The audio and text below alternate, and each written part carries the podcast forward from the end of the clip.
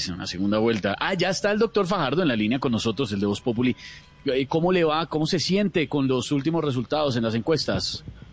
A ver, señor periodista, hay momentos que me pongo muy contento, otros momentos pienso en los otros y me pongo triste.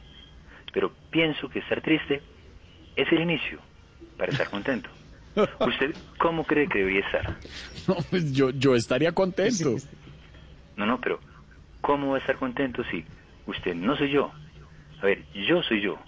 Usted es usted. No. ¿O usted qué cree que debo ser yo y qué debe ser usted? No, no, no, qué ambigüedad. No sabe que, cuéntenos mejor, ¿cómo ve a Petro, candidato Fajardo? A ver, Esteban, así suene muy raro. Petro en las elecciones presidenciales se volvió hace mucho tiempo como el precoz en la intimidad. Un segundo. Es que, a ver, pobre Petro le dieron tan duro en las pasadas elecciones que yo creo que el jefe de campaña de él era Queiroz.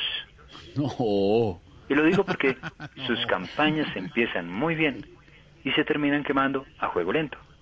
A juego lento. Bueno, doctor Fajardo, pues le deseamos mucha suerte. Ojalá le siga yendo bien. Pero, ¿será que sí me llega, sigue yendo bien? ¿O será que no? ¿O será que de pronto? ¿O será varón? ¿O será mujer? Lo que Dios quiera, como la primera vez.